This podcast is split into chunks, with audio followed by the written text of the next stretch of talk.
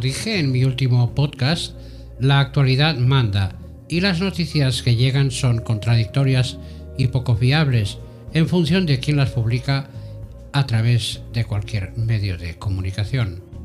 El país está prácticamente bloqueado y con un desabastecimiento generalizado a causa de la huelga de transportistas.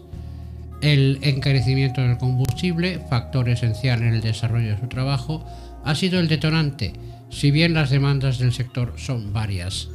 Entre las más destacadas pueden citarse las contrataciones a pérdidas, es decir, se contrata a un transportista por un precio, teniendo conocimiento por parte del empleador que los costes derivados del transporte a cargo de este transportista serán superiores a dicho precio. Esto es, eh, perderá dinero.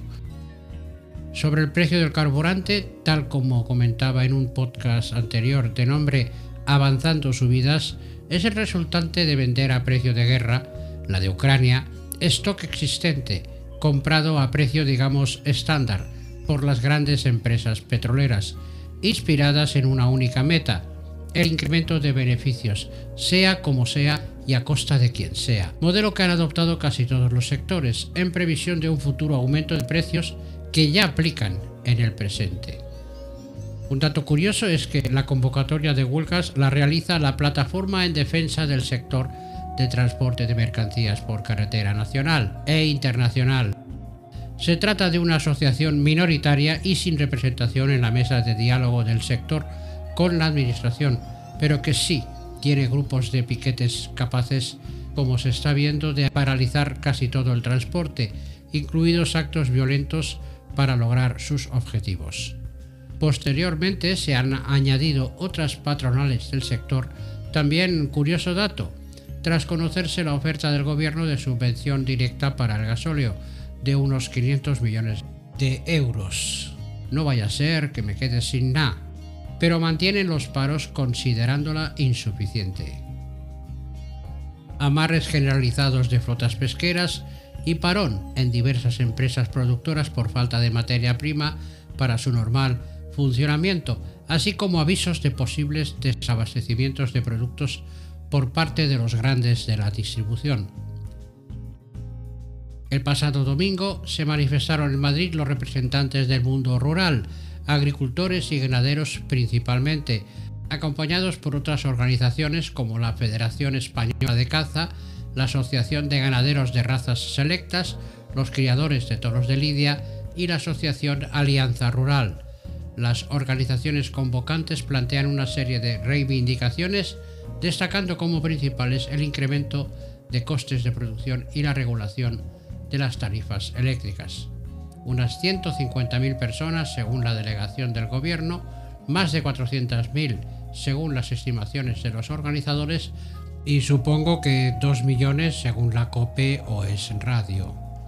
La reivindicación sobre los costes de producción la considero lógica, dadas las condiciones del campo, donde el agricultor ve cómo su producto es adquirido a precio de derribo y no cubre sus gastos, para llegar al consumidor final a precio de oro. Lo que no entendí de esta manifestación es la presencia de unos señores montados a caballo y algunas propuestas para la España vaciada, como la creación de enormes extensiones de terreno donde practicar la caza o el pastoreo de toros de lidia, actividades que liquidarán la España vaciada, desde luego, pero para convertirla en la España desértica, un cuadro ya conocido, que Mario Camus creó en su película Los Santos Inocentes, basada en la novela de Miguel Delibes, imagen de una España gris, atrasada e impresentable para este siglo XXI. Todos señalan al gobierno como único responsable y lo emplazan a ofrecer soluciones con carácter inmediato. Ni soy socialista ni pertenezco a partido político alguno, que quede claro, pero considero desacertado buscar un único culpable en un conflicto cuya dimensión se está agrandando velozmente y presenta un panorama gris con tendencia al negro recordando el podcast de hace unos días sobre las subidas de precios generalizadas, asoman en mi opinión algunos culpables más, que únicamente siguen la religión del mercado.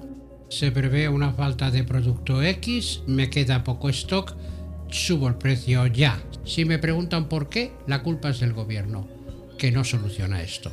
En cuanto al precio disparatado de la energía eléctrica, es otra historia digna de Kafka. Las grandes empresas de la energía siguen aferradas a un sistema de precios donde son las grandes beneficiarias a costa del consumidor final y se permiten plantar cara al gobierno a este o al que sea, marcando paquete. Un sistema de precios de complicada composición, a pesar de ser un sector regulado, producción, distribución e impuestos. Esta última variable, los impuestos, es la única donde el gobierno puede actuar, y lo ha hecho. El resto están bajo las reglas del mercado, en manos de empresas que buscan el máximo beneficio pasando olímpicamente si no puedes encender la calefacción o la luz. Culpar al gobierno de todo es lo más simple y los políticos de la oposición se suben al carro por su propio interés, sin importarles un bledo la solución del problema en su conjunto. Incluso el principal partido de la oposición ha solicitado al gobierno la intervención del ejército para crear corredores seguros que permitan el abastecimiento. Parece que estemos en Ucrania.